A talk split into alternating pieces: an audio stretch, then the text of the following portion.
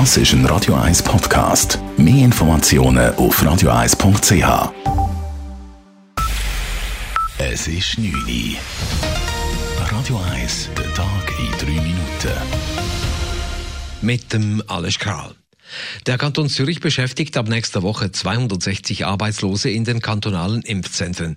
Sie wurden im Rahmen des kantonalen Projektes Esperanza für eine Stelle im Impfzentrum rekrutiert, wie die Zürcher Volkswirtschaftsdirektorin Carmen Walker-Späh auf Anfrage von Radio 1 erklärt. Sie hat das Projekt ins Leben gerufen. Die Arbeitslosen hätten verschiedene Qualitäten und könnten daher in verschiedensten Bereichen eingesetzt werden, so Walker-Späh. Das sind ganz viele verschiedene Berufe und damit äh, Menschen, sicher kann man sagen, dass 12 Prozent aus dem medizinischen Bereich sind und der Rest aus anderen Bereichen wie Logistik, Empfang, Administration, all das, was halt auch ein Impfzentrum braucht. Der Einsatz sei, so wie die Impfzentren auch, befristet. Carmen Walker-Späh zeigt sich aber überzeugt, dass der Einsatz für die Teilnehmenden auch eine große Chance für den Wiedereinstieg ins Berufsleben sein kann. Die Schweiz hat ihr für das erste Quartal gesetzte Lieferziel von Impfstoffen erreicht. Gestern trafen zusätzliche 366.000 Impfdosen des Unternehmens Moderna bei uns ein, wie das BAG heute meldete. Es hat erste Impfdosen bereits an die Kantone verteilt. Das BAG schreibt weiter, von April bis Ende Juli würden voraussichtlich weitere 8,1 Millionen Impfdosen vom Pfizer BioNTech und Moderna folgen.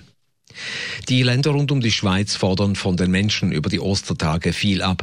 Es gelten ein strenger Lockdown für Restaurants und viele Geschäfte sowie nächtliche Ausgangssperren. In Deutschland dürfen Haushalte nur eine weitere Person treffen. Mehrere Städte, darunter Berlin und Hamburg, haben nächtliche Ausgangsbeschränkungen und es gilt ein landesweites Beherbergungsverbot.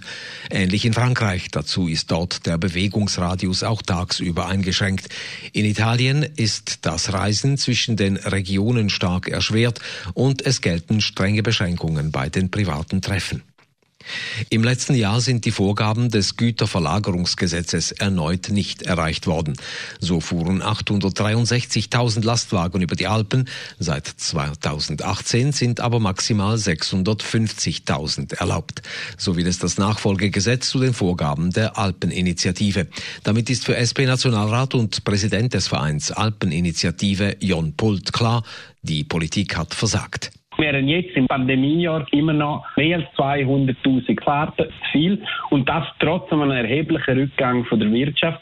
Und das zeigt einfach, dass die Verlagerungspolitik noch nicht am Ziel ist und dass es zusätzliche Maßnahmen gibt, um noch mehr Güter weg von der Straße auf die Schiene zu bringen.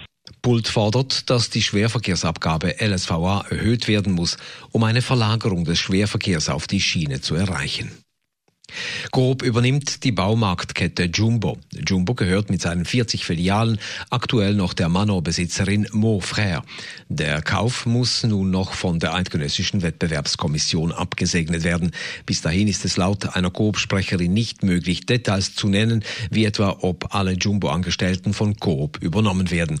Auch ein Kaufpreis wurde nicht genannt. Radio 1 Wetter.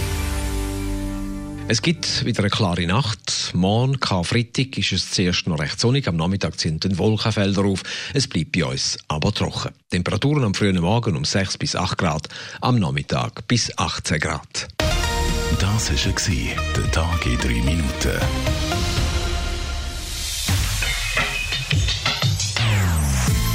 Non-Stop-Musik auf Radio 1.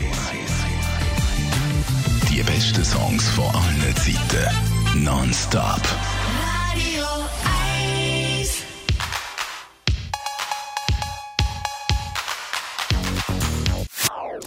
Das ist ein Radio 1 Podcast. Mehr Informationen auf radio1.ch.